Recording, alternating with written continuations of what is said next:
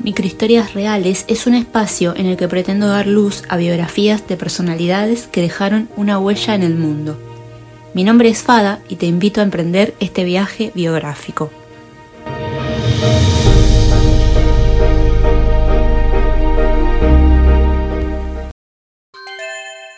Hola audiencia, después de tanto tiempo, otra vez aquí trayéndoles a los dichosos entrevistados de los que les conté en el último episodio.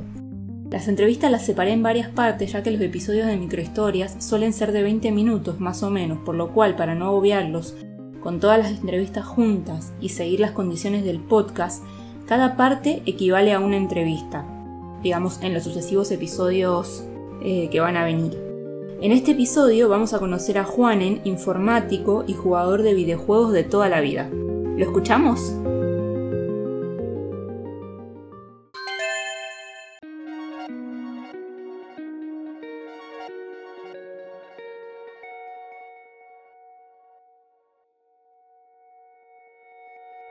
Juan Enrique tiene 27 años, es graduado en Ingeniería Multimedia, trabajó un tiempo en una empresa de videojuegos, Game House, y actualmente está trabajando como programador web y también en un proyecto de aplicación móvil. Su juego favorito es Gothic. Normalmente juega a juegos de rol de forma individual y también juegos de rol como Dungeons and Dragons, Coriolis, etc. Además de jugar en sus momentos libres, sigue a varios streamers en sus canales de YouTube, como por ejemplo Jujalaj y Achuso Montero. Bueno, bienvenido a nuestro programa. Juanen, ¿cómo estás? Hola, ¿qué hay? ¿Qué importancia tienen y han tenido los videojuegos en tu vida? Pues la verdad es que han formado la mayor parte de mi vida. Siempre han estado ahí conmigo desde que era pequeño y, y ahora siguen estando. Es mi forma de escape del mundo. ¿Tenés hermanos o hermanas? Sí, una hermana mayor que yo. ¿Ella jugaba con vos o la veías jugar por su cuenta? La verdad es que nunca la he visto jugar a un juego. Lo único que sé es que ella tenía una consolita de Tetris, de las primeras, y, y la probé. Y yo estuve jugando con ella. Pero nunca, nunca he visto a mi hermana jugar. Vale, o sea que iban por separado en eso. Sí, se podría decir que sí. ¿Te pasó que jugando en línea o viendo jugar a algunos streamers notaste o sentiste actitudes machistas con chicas que estaban jugando? ¿O te cruzaste con situaciones de este tipo mientras jugabas? Mm, No que yo sea consciente, la verdad. Lo que sí que, lo que, sí que me he encontrado es con mucho odio en el mundo de, de los juegos online. Pero en, en, en general odio. Odio en general, no odio hacia las mujeres. Cuando ves los videos de, de Juja o del Chuzo Montero, ¿no? No, la verdad es que no. Bueno, No que yo sea consciente. O sea, lo que está diciendo es que quizás está naturalizado algo del machismo en vos y no te estás dando cuenta, ¿no? Podría ser, sí. Eh, escuchamos unos segundos a Danelicius del video de ¿Es machista la industria de los videojuegos? del canal de YouTube Plays.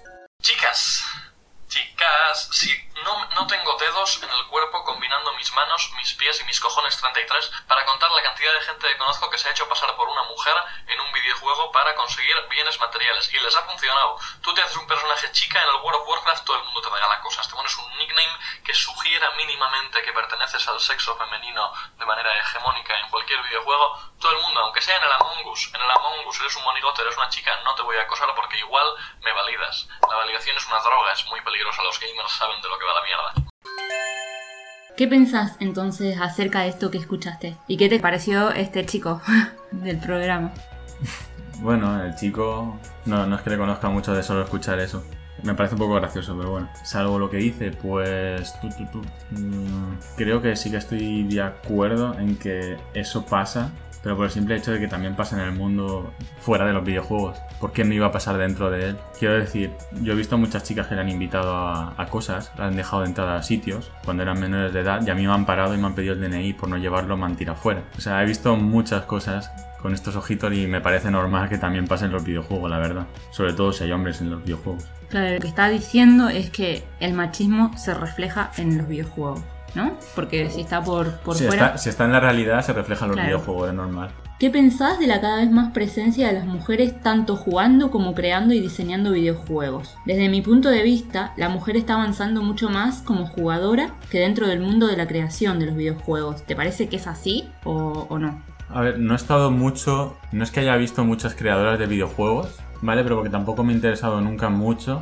en quién creo el juego. Siempre me ha interesado más en jugarlo y cómo era. Pocos personajes, de los más famosos que conozco, sé que no son mujeres, pero es de lo poco que me ha interesado. Sí que es verdad que en la empresa que trabajé, Game House, habían bastantes mujeres. Yo creo que se, se equiparaba al nivel de hombres. O sea que había una igualdad. de- Sí, había una igualdad, pero también hay que decir que los videojuegos que, que se hacían ahí en esta empresa estaban dedicados más a mujeres. Entonces yo creo que es normal que hubiesen bastantes mujeres. Ah, vale, ya entiendo. Como si los videojuegos para mujeres fueran un tipo específico de videojuegos y los demás videojuegos no fueran para mujeres, ¿no? No exactamente, es, es solo que ese tipo de videojuegos intentaba más captar a mujeres. Eso no dice que lo- los hombres no lo jugasen. Es más, yo he jugado alguno y me enganchan. Pero eh, el objetivo primordial de, de la gente a la que querían eh, conseguir para jugar al juego era, eran mujeres. Pero no eran infantiles. No, no eran infantiles. ¿Y los personajes de qué características tenían? Había personajes, eh, ya, igual que iba destinado a mujeres específicamente, pero ¿qué características tenían los personajes? Pues digamos que, que los juegos son un poco... Pensándolo ahora, es, es- son, son un tipo de juegos que es... eh, uno de los protagonistas, por ejemplo, es una mujer que abre un restaurante, la cual tiene un amigo gay y la cual pues todo va y cuenta la historia de cómo consigue el restaurante, de luego cómo se enamora, cómo se casa, cómo tiene un hijo, cómo tiene dos, ese, ese tipo de juegos. Después, otro de los protagonistas es una, una doctora. También va un poquito de cómo se enamora y tal. Creo recordar que había otro personaje de los cual era tenía una tienda de, de costura y todo eso. O sea, Ah. va todo un poco por, por una movida que ahora lo, lo estoy diciendo y me parece un poco Un poco raro. un poco jodida mierda. Claro, o sea que si lo, lo sacamos en blanco, lo que estás diciendo es que, primero vuelvo a preguntar, ¿a, a qué edad iba dirigida? Iba dirigida a mujeres, pero ¿de qué edad? Y va dirigida a mujeres, diría yo, de 30 para arriba. Ah, vale. Yo... O sea, no, no a jóvenes, no, a mujeres jóvenes. No, no, pero lo que saco yo primero que las, do- las tres profesiones que dijiste dicen cosas. Mm. Y, y ahí no hay, por ejemplo, dentro del juego no hay es- esos personajes, eh, mujeres, no sé, divorciadas o mujeres buscando un trabajo o... O sea que está un poquito lejos de la realidad. Eran un poquito como campanitas, ¿no? A ver, son un poquito. La verdad es que los míticos trabajos que esperas de, una mujer en- en épocas de antaño, ¿no?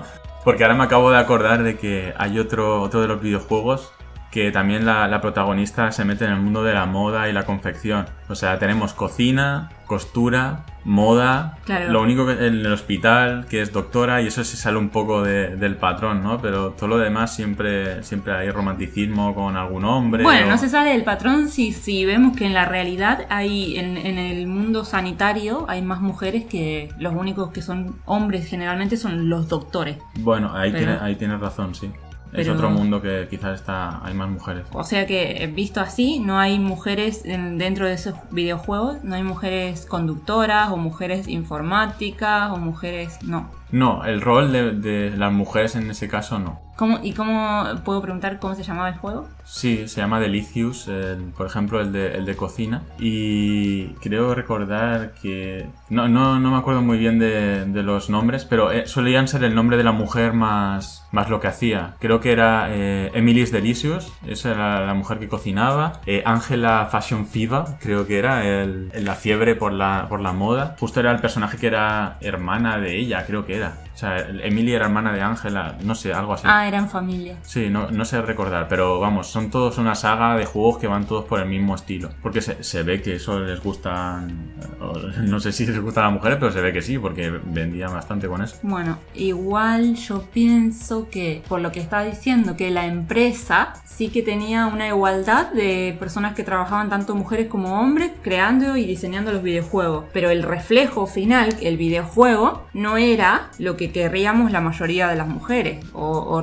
no representaba la realidad, digamos. O sea que no sé si vos conocías a la persona que estuviera por arriba de todo en la empresa, pero podría pasar que sea hombre, ¿no? Quizás lo que hay por detrás también es el dinero, ¿no? Lo que más vende. Sí, siempre es el dinero. Pero te puedo decir que los altos cargos, sobre todo los que llevan la empresa, son hombres. Ah, lo sabía. Sí, sé, sé- o sea, sé quiénes eran los jefes y no eran mujeres. O sea que aunque, aunque hubiera mitad de gente trabajando y fueran mujeres, mujeres y dijeran esto no me gusta, eh, pasaba por. se hacía lo que decía la gente que estaba allá arriba, porque.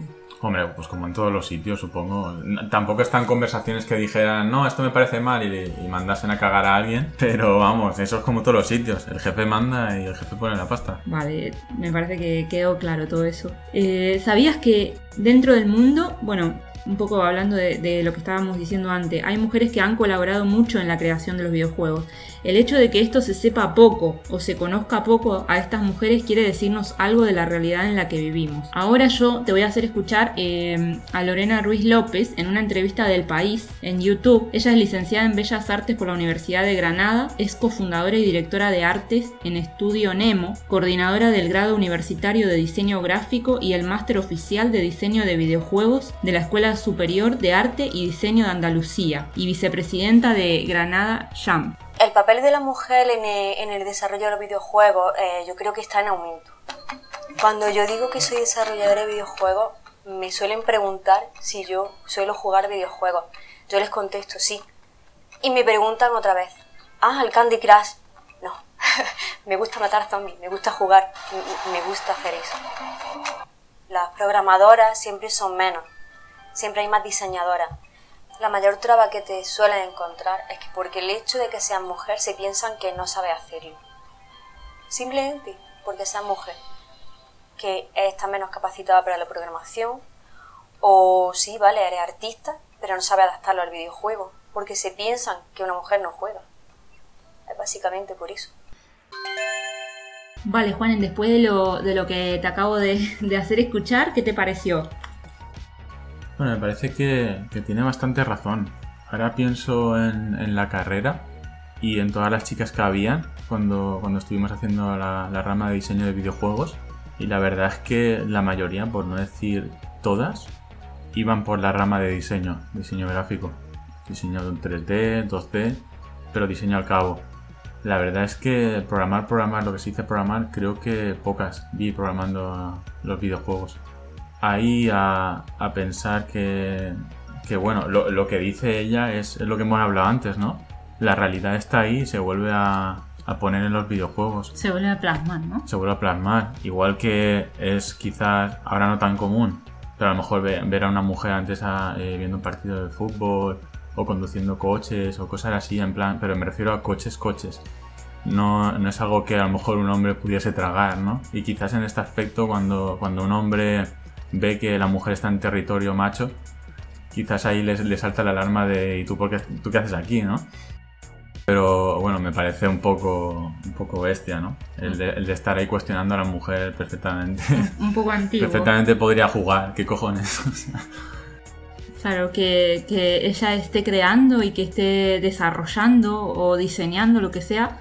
eh, o sea, no, no tiene que venir un hombre a señalarla con el dedo y preguntarle que si juega videojuegos, porque, no, perfectamente podría interesarte dire- directamente por lo que hace. claro, puede. Yo creo que lo que aportan las mujeres. Yo, videojuegos en sí, ¿no? Juegos de rol desde hace poquito, pero las mujeres seguramente aportan algo que los hombres no aportan a la creación de los videojuegos. Y algún cambio habrá de acá a un futuro cuando le den un poco más de espacio en este mundo de la creación. Eso seguro. Todo el mundo aportaría algo. Un punto de vista diferente, ¿no? Sí. Pero eso en todos los aspectos, al igual que en política, cada uno, cada uno de los laterales, tanto de izquierda como de derecha, apunta, o sea, aporta su punto de, de vista. Bueno, ese tema es más complejo. Ese tema más para adelante. Para ir terminando, si fueras mujer en este momento de tu vida, ¿qué harías vos como jugadora para romper un poco con esta cadena de micromachismos mientras estás jugando? O sea, si vos fueras mujer y estás jugando, ¿qué harías vos como para cortar o como para defenderte? ¿no? La verdad es que me tendría que poner primero en la posición que nunca he tenido, pero yo creo que directamente plantaría cara. Yo jugaría online en equipos con hombres, intentaría meterme en torneos con hombres, intentaría ser uno más y estar ahí y demostrar que aquí ya no hay hombres o mujeres, sino hay un videojuego y se puede jugar por todo el mundo. Es más, porque los gatos no pueden o los perros no pueden, pero si no también. Bueno, muy bien, Juanen, muchísimas gracias por haber colaborado con nosotros. Te dejamos un saludo muy grande. Muchas gracias a ti. ¿Te sentiste bien? ¿Te gustó? Sí, claro, me encantó. Espero poder repetir. Adiós. Adiós.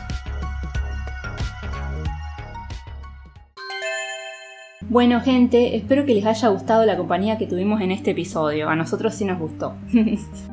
ya saben que si quieren escribirnos pueden hacerlo por correo electrónico a fada.historiaspersonales.gmail.com y también en nuestro Instagram o blog. Cuéntenos si opinan igual que Juanen y si vieron cosas parecidas a las que él vivió. En el siguiente episodio tendremos otra invitada que nos contará sus experiencias con los videojuegos. Hasta el siguiente episodio. O sea, he visto muchas cosas con estos ojitos y... Salvo lo que dice, pues... Tú, tú, tú. Si te gustó este episodio y querés aportar información sobre alguna biografía que te haya sorprendido, no dudes en escribirme en la información del podcast. Les dejo mi blog y mi correo electrónico. De la misma forma que si querés hacerme algún comentario sobre lo que acabas de escuchar, podés escribirme tu opinión también. Nos vemos en el siguiente episodio y no se olviden de cuestionar todo aquello que les haga ruido.